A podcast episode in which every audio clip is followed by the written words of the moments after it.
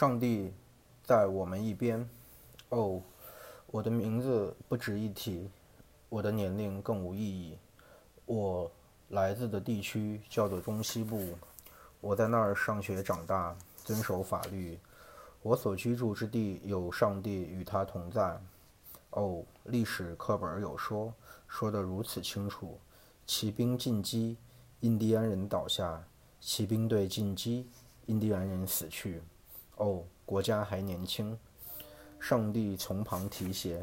哦，西班牙与美国曾激战一时，而内战也是很快的被弥平。英雄的名字我牢记在心。枪在他们手中，上帝在他们那一边。天哪！第一次世界大战竟然有终结的一天。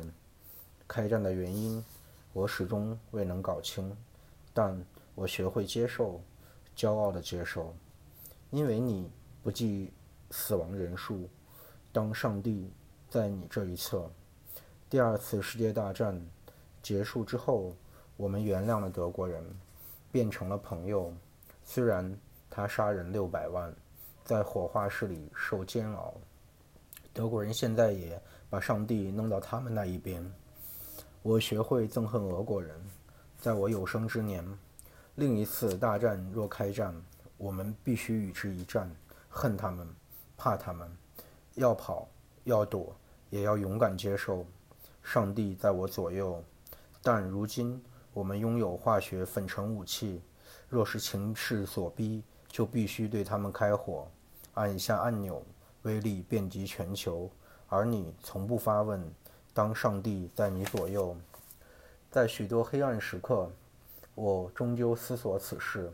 基督耶稣曾被我一吻背叛，但我无法带你思考。你得有自己的观点。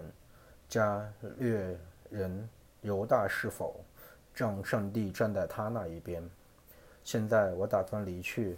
我疲惫不堪，我感到的困惑没有舌头能言，话语塞满脑中，掉落在地板上。